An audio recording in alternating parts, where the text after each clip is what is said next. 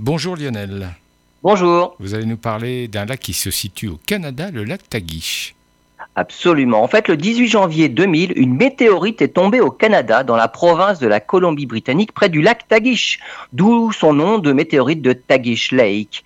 Les météorites sont les reliquats de la formation du système solaire, les témoins des premiers instants, et surtout, elles n'ont pas évolué par la suite. Les météorites contiennent des restes, des composants du nuage de poussière à l'origine même du système solaire.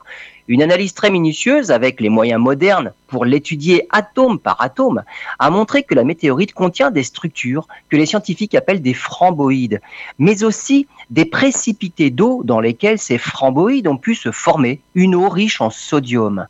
Ainsi, les plus anciennes soupes moléculaires du système solaire auraient pu voir naître la vie. Ainsi, la météorite, la météorite de Tagish Lake révèle de nouveaux secrets sur l'apparition de la vie.